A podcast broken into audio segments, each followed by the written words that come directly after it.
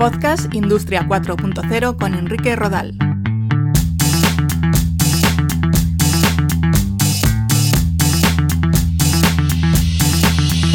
Un saludo. Escuchas eh, Podcast Industria 4.0. Si te interesa saber más sobre la industria 4.0, te invito a que visites la web www.podcastindustria40 o a que leas mi libro Industria 4.0, conceptos, tecnologías habilitadoras y retos que puedes encontrar en Amazon, en la Casa del Libro, el Corte Inglés, etc.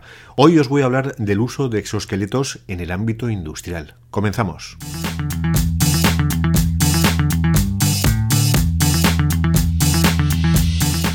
Un exoesqueleto se podría definir como una especie de armadura que cubre las extremidades u otras zonas de nuestro cuerpo, como el tronco, y que dispone de servomotores, sistemas hidráulicos o resortes de gas colocados en las articulaciones que inducen al movimiento.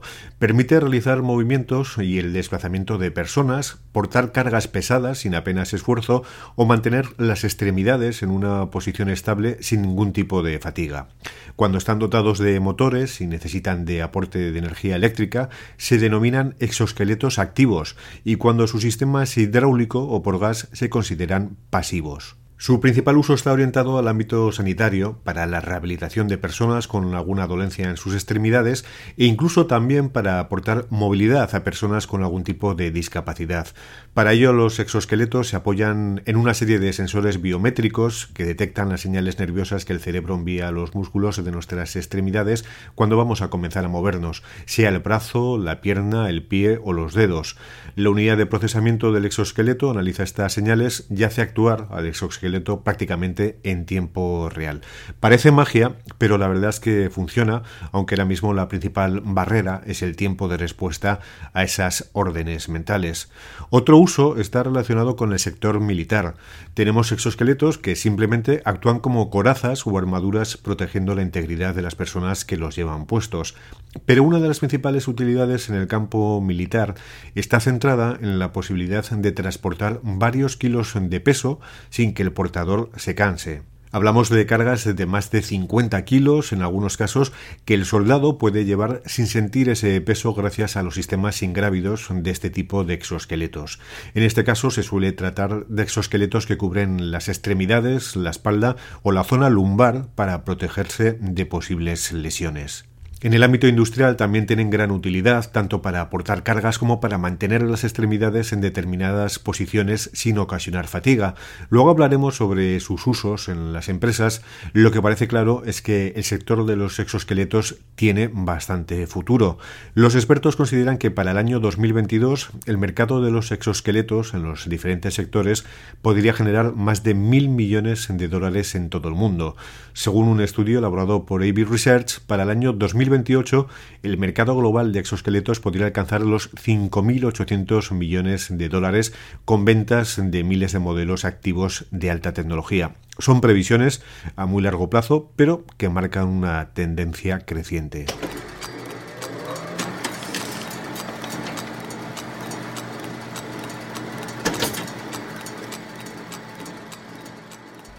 Antes hemos mencionado por encima para qué se emplean los exoesqueletos en el ámbito industrial o empresarial.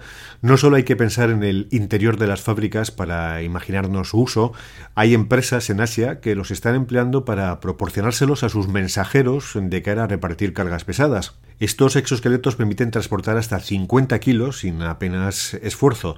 Disponen de una batería para los motores que se encargan del movimiento de las articulaciones y esa batería puede durar unas 6 horas.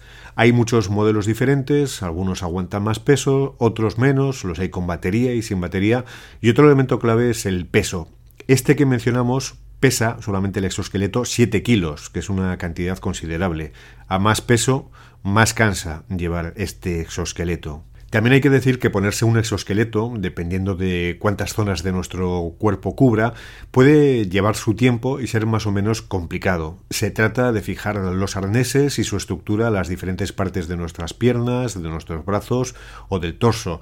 Es habitual que haga falta otra persona para que nos ayude a colocarnos el exoesqueleto de forma correcta.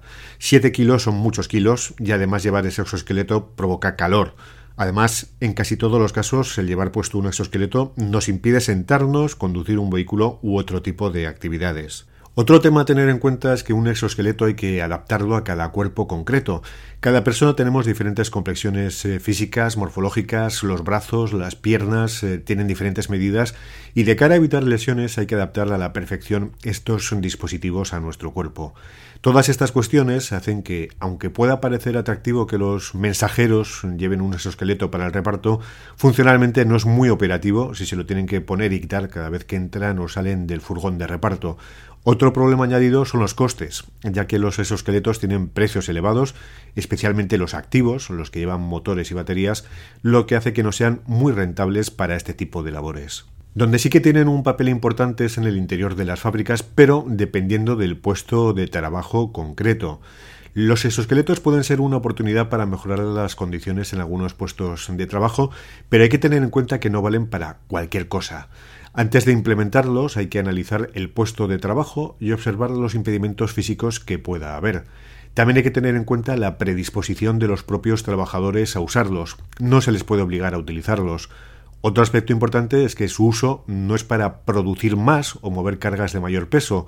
No se emplean para aumentar la productividad, sino para disminuir el cansancio, el agotamiento y evitar las lesiones.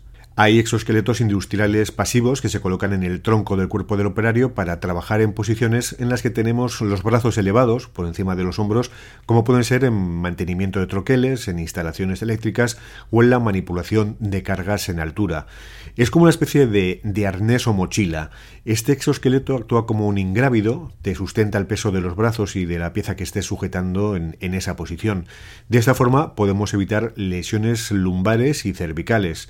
A diferencia de los exoesqueletos de rehabilitación, no tiene motores, sino que se basa en muelles de gas, lo que te ofrece una libertad completa a nivel de hombros.